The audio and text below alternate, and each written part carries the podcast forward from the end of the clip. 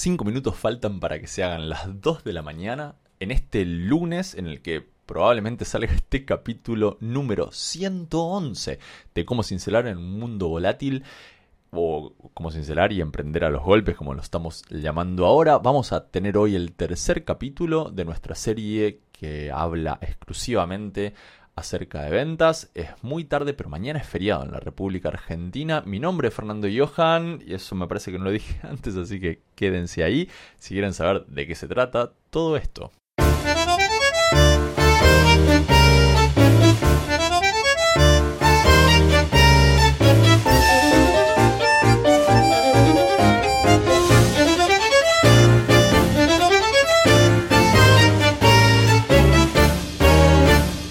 Es tarde fundamentalmente porque estuvimos trabajando un montón, tenemos iluminación nueva, quienes estén mirando en, YouTube van a, van a ver quizás un, poco un, aura distinta y los que no, por ahí sienten un audio diferente porque todo permea en los diferentes sentidos. Vamos a hablar hoy acerca de eh, las ventas, como, como venimos hablando, si se acuerdan íbamos a hacer una serie de siete capítulos que tienen que ver con una pormenorización muy detallada de las ventas que tienen su contrapartida en, ocho seminarios que estoy dando en, otro, en otro espacio acerca de estos seminarios que son mucho más largos y acá estamos poniendo como un resumen de todo esto. Y hoy, en el día de la fecha, vamos a continuar. Ya hemos hablado acerca de las expectativas y quién quiero ser comercialmente y también ya hablamos de segmentación. Y hoy vamos a ver con esos segmentos qué pasa a la hora de gestionar la evolución de la, ¿cómo se dice? del ciclo de vida de los clientes a medida que va pasando el tiempo y a medida que nosotros vamos haciendo esfuerzos para que el cliente eh, se convierta en una relación estable, fructífera, en donde a medida que eh, nos vamos conociendo, va disminuyendo la fricción y cada vez podemos agregar valor al cliente de manera más fácil y el cliente cada vez es más barato en términos de cuánto nos sale cada dólar, peso, sol que nos, que nos da ese, ese cliente. Iba a decir pesetas, pero después me acordé de que pesetas ya no hay más. Entonces, em, el, el primer punto entonces es hablar del ciclo de vida del cliente en términos de sus puntos de contacto o de sus diferentes estadios a lo largo de la relación que tenemos nosotros con ellos. Y yo, este proceso, si bien eh, depende mucho de las empresas en las que uno esté trabajando o depende de la industria específica en donde uno se esté moviendo, creo que la mejor generalización que hay acerca de este proceso del ciclo de vida del cliente está en eh, un libro que, bueno, ya hoy es clásico, que es el eh, Business Model Generation Canvas de, Canvas de Alex Osterwalder, que voy a dejar por acá un, eh, un link a, en realidad por acá, ¿no? Abajo voy a dejar un link a, ese, a ese libro si, si por ahí lo quieren conseguir. Alex Osterwalder nos cuenta que en la relación con el cliente a la hora de interactuar con él, necesitamos tomar canales de comunicación independientemente de cuál sea nuestro negocio. A veces esos canales se pueden resumir bastante bien bajo un solo canal, lo que no quiere decir que uno esté utilizando un canal en cada uno de los puntos de contacto. Los puntos de contacto que se plantean en ese libro y en muchos otros, no es que ese es el único libro en donde se los plantean así, pero en ese libro y en muchos otros, los puntos de contacto son cinco. El primer, eh, el primer punto de contacto es el punto de contacto en donde yo descubro la posibilidad de interactuar con un proveedor, con una persona que me puede agregar valor. Em, eh, como cliente, ¿no? Descubro. Y como emprendedor, como empresario, como alguien que tiene un producto o servicio, es el lugar donde yo hago un esfuerzo porque me vean. Eh, Seth Godin tiene un, libro fantástico. Eh, exclusivamente de este espacio de, que la gente se dé vuelta a mirar, que se llama Purple Cows, vacas moradas, ahora no, me acuerdo cómo, se, cómo se traduce. Y es un, libro genial para entender este espacio que da inicio a todo, que me permite poder tener, en definitiva, la posibilidad de armar un negocio en función del cliente. Pero luego de que me descubren, hay un segundo estadio, y ese segundo estadio es un espacio en donde el cliente, independientemente de que sea consciente, de que él lo sepa o no, me compara con alternativas. A veces incluso las alternativas son el vacío. Me compara a mí contra la nada y es una comparación siempre válida. Eh, la gente la hace, yo podría tomar esta posibilidad, gastar mi dinero en esto o no hacer nada. Pero también está el tema de que me comparen con la competencia directa. A mí el ejemplo que, más me gusta dar en estos casos de, de, la comparación, porque me desordené un poco, pero yo necesito darle al cliente mecanismos de comparación, porque si no el cliente tiene que hacer ese trabajo solo. Y es frustrante hacer ese trabajo solo. Si yo al cliente le digo, mira, yo te vendo esto y la competencia te vende esto otro, fíjate, el cliente puede decir, bueno, está bien, en función de esta información, yo puedo decidir con cierta tranquilidad tomar esta alternativa. Las empresas, por ejemplo, ya no, porque cuando estamos grabando esto, en agosto de 2020 estamos con los aviones en tierra, en una situación pandémica mundial en la que no se puede viajar, pero las empresas de viajes eh, online, las, las online travel agencies, se preocupan mucho por mostrarte que el precio de ellos es mejor que el de la competencia. Y te, lo ponen en la cara, o sea, hacen ellos mismos, hacen la búsqueda en la competencia y te dicen, mira, acá están los dos precios. Y eh, ¿por qué no comparas vos? Fíjate que el, el, nuestro es mejor. Y si no es mejor, bueno, entonces evidentemente nos ganaron, vaya usted con la competencia. Primero, encontrar la posibilidad de poder interactuar, luego poder comparar, brindar información para que puedan comparar fácil. A veces esto se traduce con utilizar información de simple comparación, ¿no? Que yo le cuente al cliente cosas que luego cuando él busque las mismas características en la competencia encuentre como, como comparar. Ir por la vía negativa no hace que el cliente no compare. No hay más esa situación. Ya lo vimos en capítulos anteriores. No hay más la situación en donde el cliente no compara contra la competencia lo que está por comprar.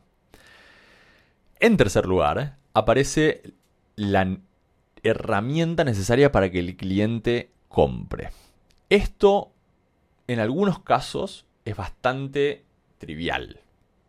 Por ejemplo, yo tengo un local en donde hacemos eh, pedicura, ¿no? o, o una peluquería. La forma en la que cobramos es bastante simple. La gente viene con plata, con dinero y paga el servicio. Pero vale la pena pensar en los mecanismos alternativos para que el cliente adquiera ese servicio. Porque pagar por un servicio one shot, o sea, eh, en el lugar, en el momento, por el servicio brindado, es una posibilidad, es la posibilidad que más, más conocemos, pero también es la posibilidad más vieja. Hay eh, un montón de relaciones en donde no pagamos cada vez. Por ejemplo, cuando vamos al gimnasio, que es un modelo de negocio viejísimo, no pagamos cada vez. Pagamos una vez por mes. A veces. Por ejemplo, en, en Buenos Aires, en Argentina, está muy de moda el formato de pagar el gimnasio una vez al año. Y después, bueno, la tarjeta te puede financiar eso en, diferentes pagos mensuales, pero el pago es una vez por año. Y podría haber otros mecanismos en donde uno paga a medida que consume o paga si va y, y, no paga si no va. Estamos muy acostumbrados a que el mecanismo de adquisición sea un mecanismo simple y no tiene por qué serlo. Y digo simple en términos operativos para nosotros como proveedores del servicio, no para el cliente necesariamente. De la misma forma que intercambiar el dinero por, el servicio o por el producto en ese momento es, lo más lógico, es lo más lógico, no, es lo más común, también aparecen posibilidades de cobrar por ese servicio con herramientas y mecanismos distintos. Criptomonedas, tarjetas de crédito, eh, pago financiado, crédito de PayPal. No sé si sabían, pero uno puede promover el uso de crédito de PayPal. o sea, PayPal te da a vos el dinero y le da un crédito al, al comprador. Hay muchos caminos para poder adquirir y yo tengo que darle una herramienta al, al eh, usuario para que, para que me pueda pagar.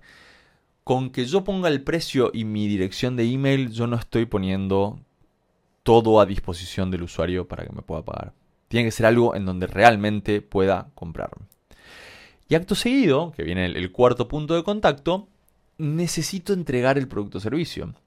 Y habrá, y quienes estén escuchando esto quizás tienen un negocio digital, quienes hasta ahora eh, contestaron ¿no? En, el descubrimiento, en la comparación, en la adquisición, o sea, en el momento del pago y en el delivery, hasta ahora todos vienen contestando lo mismo, Internet, Internet, Internet. Y déjenme decirles que esa no es la forma que, en donde esto agrega valor. Porque decir que tu mecanismo es con Internet es básicamente no decir nada. Es el equivalente a decir, bueno, todo esto va a suceder en el planeta Tierra.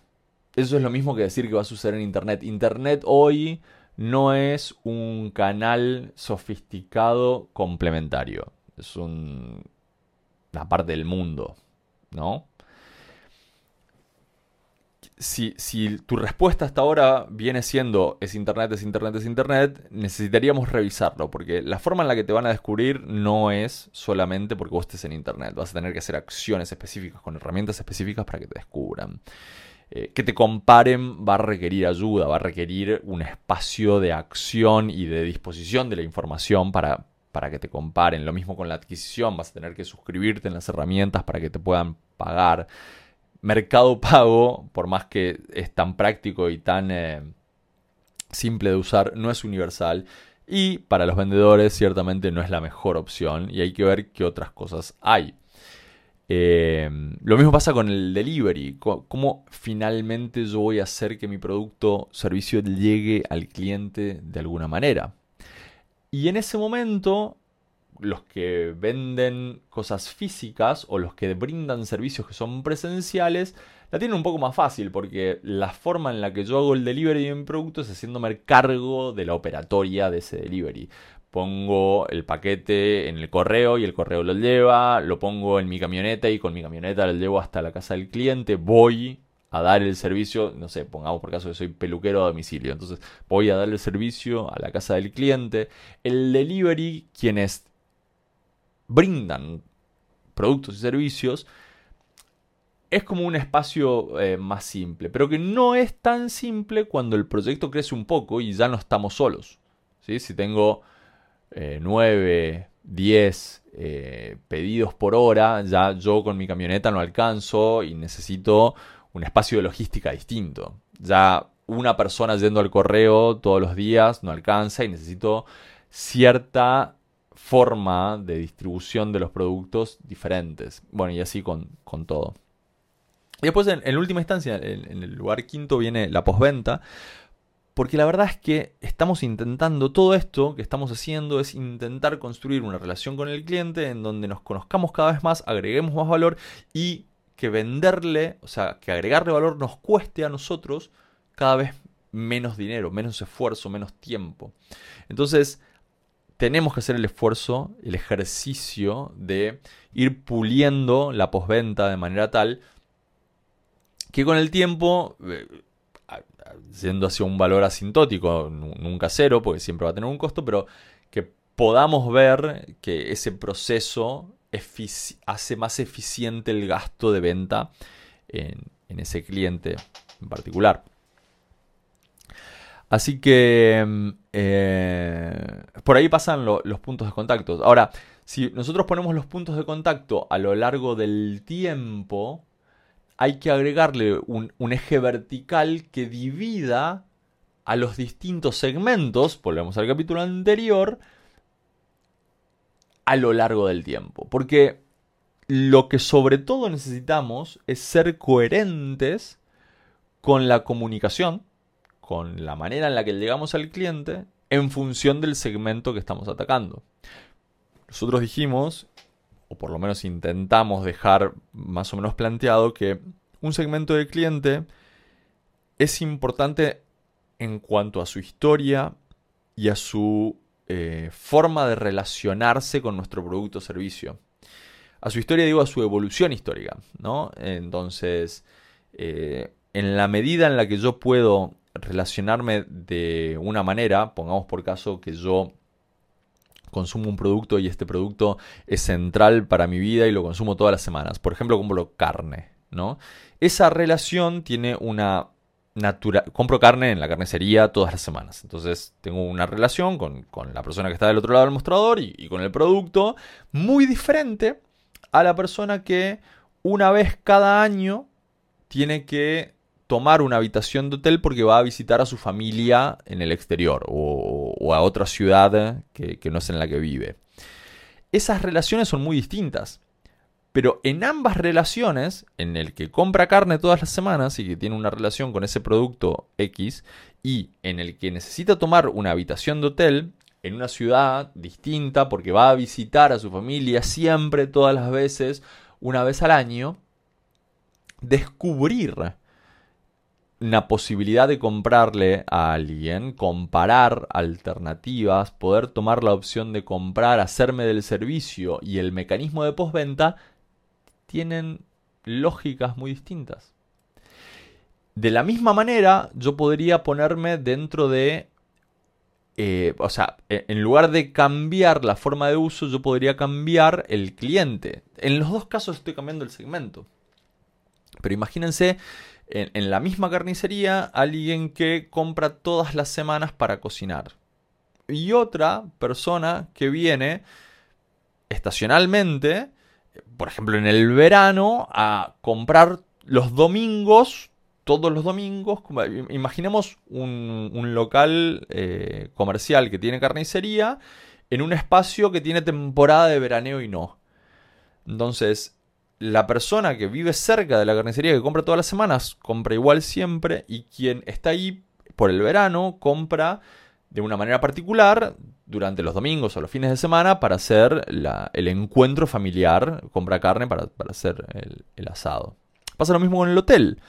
Si yo me, pongo del lado de la, de la venta, digamos, recurrente, y le estoy vendiendo, no sé, a un, ejecutivo que viene todos los meses al menos una vez porque tiene cuestiones de cuentas que, tiene que, resolver en, mi ciudad. Ese es un tipo de consumidor, es un segmento. Y otro segmento es el consumidor que sabe que va a venir siempre en la época más o menos de fin de año a pasar las fiestas con, la familia. No puedo tener la misma conversación con ambos. Y entonces, en, en mi en mi segmento que tiene cinco estadios, ¿no? Descubrimiento, comparación, adquisición, delivery postventa, se me abre una dimensión vertical que tiene que ver con los segmentos que a mí me interesan. Como dijimos antes, en el capítulo anterior, no pueden ser infinitos, pero tampoco tiene tanto sentido que sea uno solo. No hay nada malo con que sea uno solo, porque también me permite enfocarme y aprender y, y demás. Y si tengo uno solo, yo tendré un solo canal en donde dibujo todos los estadios en donde estoy eh, conversando con el cliente. Pero si no, necesito darle un espacio a cada uno de esos cuadraditos que aparecen ahí. Y son distintos en función de la naturaleza de, de esos segmentos. Finalmente, en, lo que tiene que ver con el ciclo de vida aparece lo de la matriz de partnerships. Esto ya lo vimos en capítulos anteriores. Eh, les, dejo acá en este, este espacio la, matriz de ese momento. Nosotros buscamos asociarnos y relacionarnos con gente que nos abra el, camino a nuevos clientes y que en esa relación nosotros ganemos en posicionamiento. Ya lo, ya lo vimos antes. No, no voy a repetir todo esto, pero a nosotros lo que nos gustaría es alguien que nos exponga a nuevos clientes y que la relación sea una relación virtuosa en términos de posicionamiento. Que la gente diga, uy, qué bueno que, estás eh, relacionándote con Coca-Cola. Y no queremos bajo ningún punto de vista alguien que nos va a drenar energía porque es difícil de trabajar y que además la marca o, el track record que tiene ese proveedor en particular no es ideal. Ya lo dijimos, eso es muy sencillo de ver. El problema es que eso, ese tipo de partners hay, que ir a buscarlos, hay que encontrarlos. Y es lo que quería contarles en este capítulo es que hay que estar a la casa todo el tiempo de posibles socios en donde yo puedo ganar exposición a posibles nuevos clientes, dije posibles dos veces, pido disculpas, y además que esa relación sea beneficiosa en términos de posicionamiento para mi producto o servicio. O por lo menos que yo lo considere así. Em, y ahí medio que termina. Porque de eso se trata el, ciclo de vida de los segmentos que yo estoy eligiendo. Yo tengo una definición que hago de quién me interesa y ahora necesito tocarlo en diferentes momentos para poder generar esta posibilidad de que en el tiempo nuestra relación mejore y cada vez me salga menos poder venderle a la misma persona. Así que ahí lo tienen. Una cosa que ahora voy a decir al final porque me criticaron un montón, que gasté un montón de tiempo la vez pasado y lo voy a decir cortito, patreon.com barra cincelar, ahí encuentran material adicional a, todo, a todo esto, así que pasen por ahí.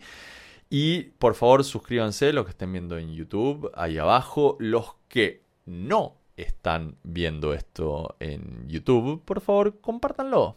Compártanle el link de Spotify, el link de iBooks o iBox, como le digan. Compártanle el link de Stitcher, de Apple Podcast, de donde, donde sean, donde estén escuchando esto.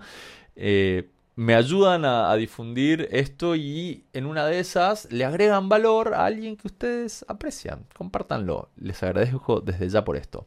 Nos vemos por acá en el próximo capítulo con la cuarta entrega de este seminario intensivo de ventas. Gracias por estar del otro lado. Chao.